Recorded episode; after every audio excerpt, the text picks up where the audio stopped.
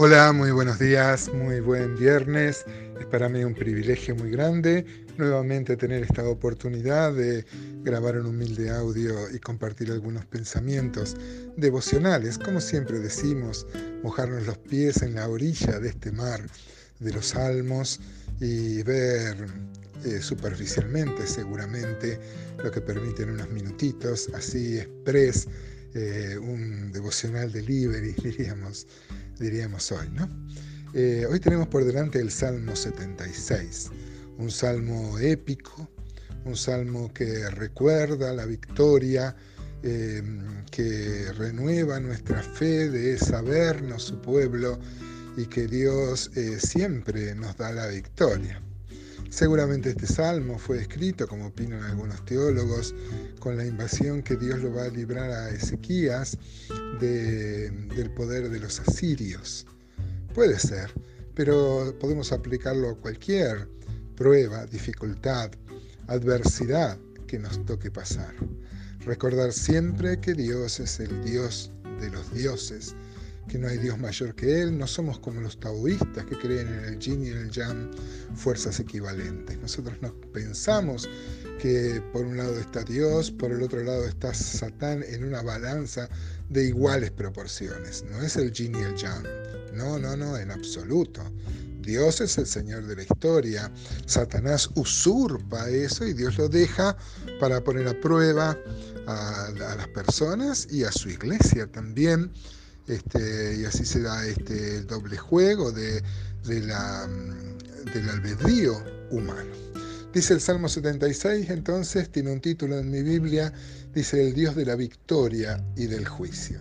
Mire qué lindo, qué lindo título. Ustedes saben que los títulos no son inspirados, pero resumen un poco el espíritu del Salmo. Dios es conocido en Judá, en Israel es grande su nombre.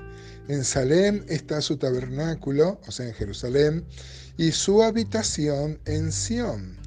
Allí quebró las saetas del arco, el escudo, la espada y las armas de guerra. Selah, esa pausa para meditar en este concepto, ¿no? Glorioso eres tú, poderoso más que los montes de casa. Los fuertes de corazón fueron despojados, durmieron su sueño, no hizo uso de sus manos ninguno de los varones fuertes.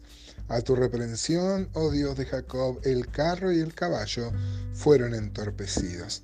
Siempre debemos recordar, hermanos, que eh, pertenecemos al, al pueblo donde Dios es un Dios de victoria muchas veces en la historia bíblica, y así lo dice 1 Corintios 10, que todo lo que le pasó al pueblo de Israel es para nuestro ejemplo. Haríamos mal si sacamos doctrina del Antiguo Testamento, este, como también haremos mal si menospreciamos, es palabra inspirada y no, no son este, fábulas con moralejas, digamos, es la palabra de Dios, de acontecimientos reales, históricos, donde Dios ha librado a su pueblo para alentar y nosotros también considerarnos, hoy somos el Israel de Dios, y bien Dios tiene un plan especial para Israel, pero hoy Dios está enojado con Israel porque no aceptaron a Cristo, pero siguen siendo el pueblo elegido, la niña eh, de sus ojos y luego cuando vengan a Cristo y haya una mm, disciplina dispensacional, eh, eh, Dios le va a dar la victoria y la vindicación final en un reino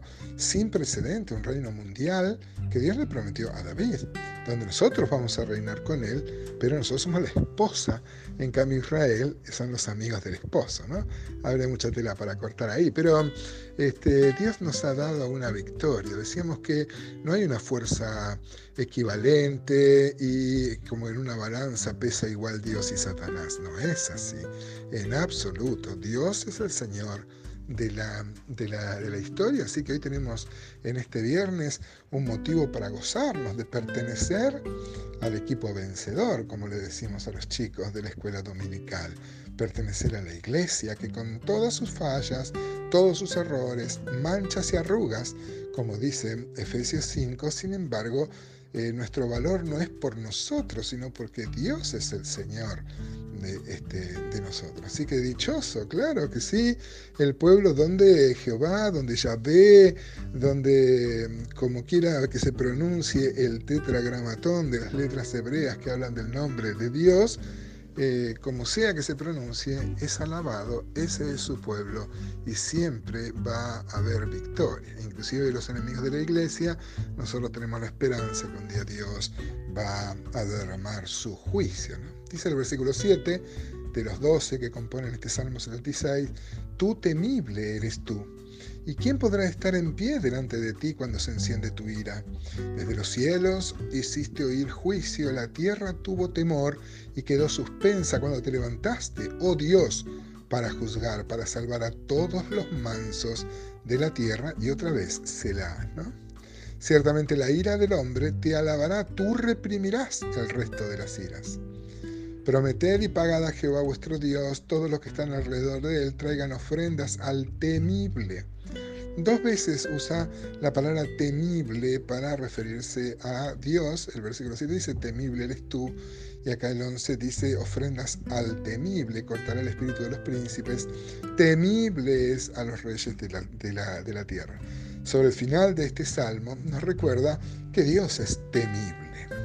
Muchas veces hemos explicado, y no nos vamos a empachar de reproducir este concepto, que el temor de Dios es un temor reverente, es un temor que nace del amor, del respeto. No es el, eh, es el pánico que, que, que nos hace estremecer y nos inmoviliza. No, no, no. El temor de Dios es una fuente, es un motor que moviliza, que moviliza la alabanza, que moviliza a la santidad. No es que tememos su ira, su castigo, eh, sino que porque le amamos tememos ofenderle. Esa sería una buena definición. Pero Dios es temible, para nosotros es el Padre, somos hijos de Dios. El apóstol Juan dice, mirad, este, cuán grande el amor que Dios ha tenido, que somos hijos de Dios. No somos hijos en sentido figurado, somos hijos en sentido real. Somos hijos de las dos formas que se puede ser hijo, eh, renacidos con el ADN y por adopción. Y eso debe ser nuestra fuente de amor y si bien Dios tenemos la confianza, tenemos libre acceso, nos podemos sentar en su regazo, podemos llorar en su presencia, podemos inclusive cuestionarle, hay que recordar que Dios es Dios y Dios eh, este, es mucho más alto que nosotros y ante Él debemos humillarnos. Y temible, insisto, no temible en el sentido de un terror que paraliza. No, no, no, temor ofenderle, porque es temible, porque es poderoso, porque es creador, porque nos ha salvado y porque un día va a arreglar con los que le dieron la espalda a, a Él, a su Cristo, a su mensaje, a su iglesia y a su propósito. Claro que sí, un día Dios va a derramar sus juicios, sus juicios. Y ahí sí, la gente lo va a ver temible en el sentido de, pavor. Por eso, hermanos, porque Dios es temible, nosotros debemos, ahora que nadie nos obliga, que voluntariamente le ofrecemos nuestro corazón, vivir para Él. ¿No te parece un buen pensamiento en este viernes? Dedicar este viernes, Señor, y orar así. Señor, que hoy pueda eh, crecer en el temor tuyo, en el temor de tu persona, no miedo que paraliza, sino un amor y un respeto que moviliza.